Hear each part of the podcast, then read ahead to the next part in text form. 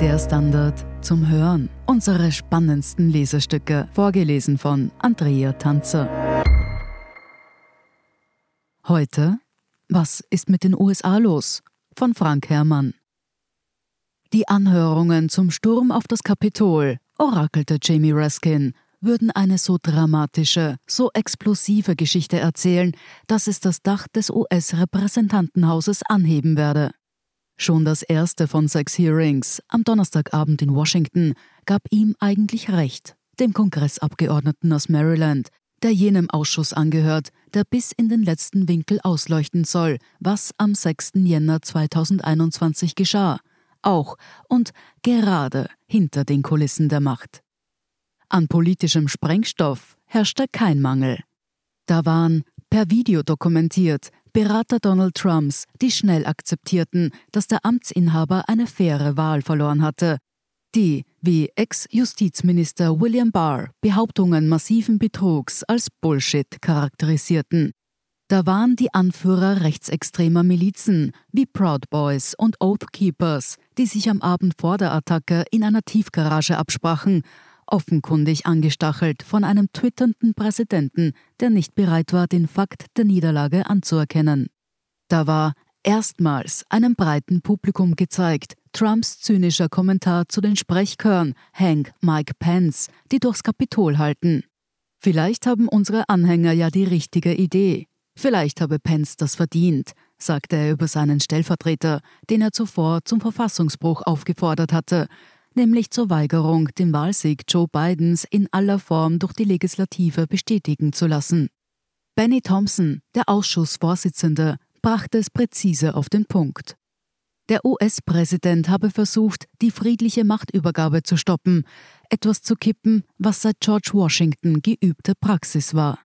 Es fehlte also weder an Dramatik noch an überzeugenden Belegen, als das 6. Jänner-Komitee mit dem öffentlichen Teil seiner Arbeit begann, Dennoch, es müsste schon ein Wunder geschehen, sollten politische Konsequenzen folgen. Die Demokraten hoffen auf eine Dynamik, wie sie vor 50 Jahren die Hearings der Watergate-Affäre entfalteten. Jene Hearings, die den Präsidenten Richard Nixon erst entzauberten und schließlich zum Rücktritt zwangen. Wobei es, schon klar, diesmal nicht um Rücktritt geht, sondern darum, Trump den Weg zu einer nochmaligen Kandidatur zu versperren. Bislang erklären die Republikaner, jedenfalls die meisten, die Anhörungen zu einer überflüssigen Show. Und sie scheinen zu ignorieren, was ihnen Liz Cheney, die einstige Hoffnungsträgerin der Konservativen, wurde von Trump-Anhängern zur Verräterin abgestempelt, zurief. Donald Trump wird eines Tages verschwunden sein. Ihre Ehrlosigkeit aber wird bleiben. 1973 war das noch anders. Einstimmig beschloss der US-Senat, einen Ausschuss zu bilden, um den Einbruch im Watergate-Komplex, dem Hauptquartier der Demokratischen Partei, unter die Lupe zu nehmen.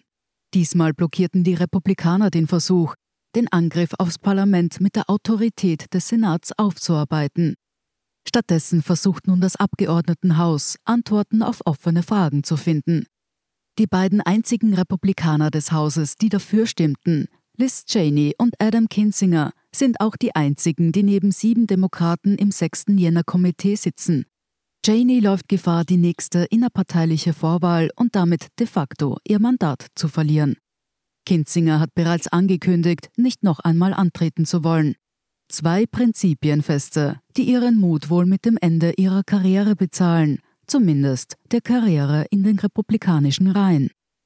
1973 waren es prominente Republikaner, die die Nachforschungen gegen ihren Parteifreund Nixon vorantrieben.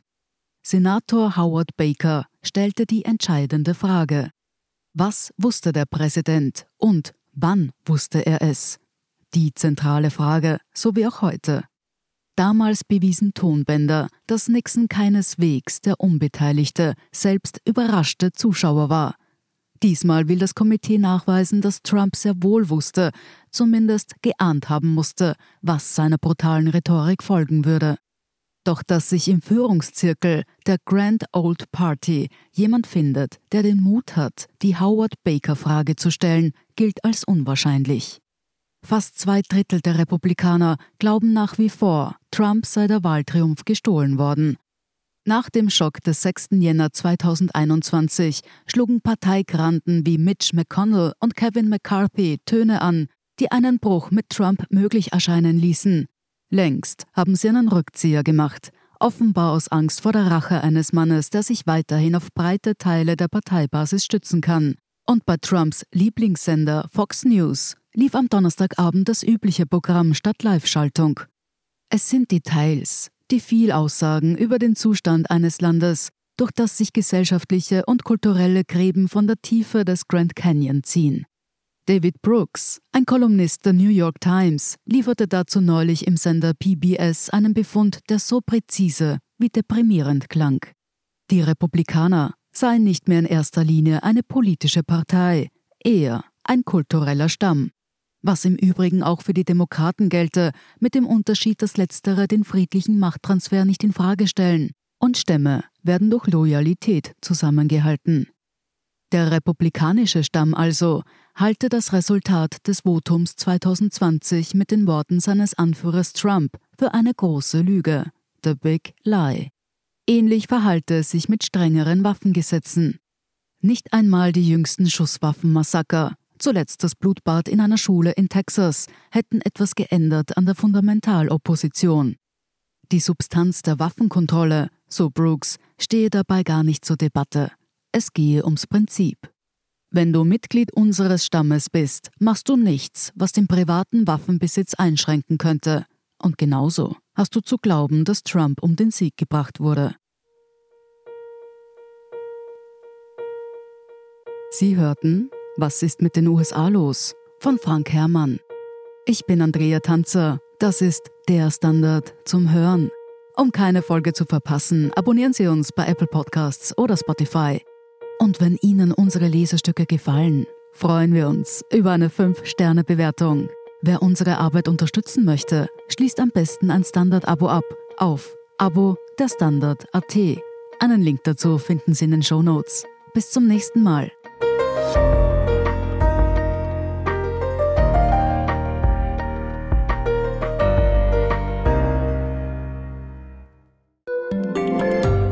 Tag, mein Name ist Oskar Bonner. Ich habe den Standard gegründet, weil es damals einfach keine unabhängige liberale Qualitätszeitung gab. Guten Tag, mein Name ist Anna Haber und ich lese den Standard, weil er genau das noch immer ist. Und das ist heute so wichtig wie damals. Der Standard, der Haltung gewidmet.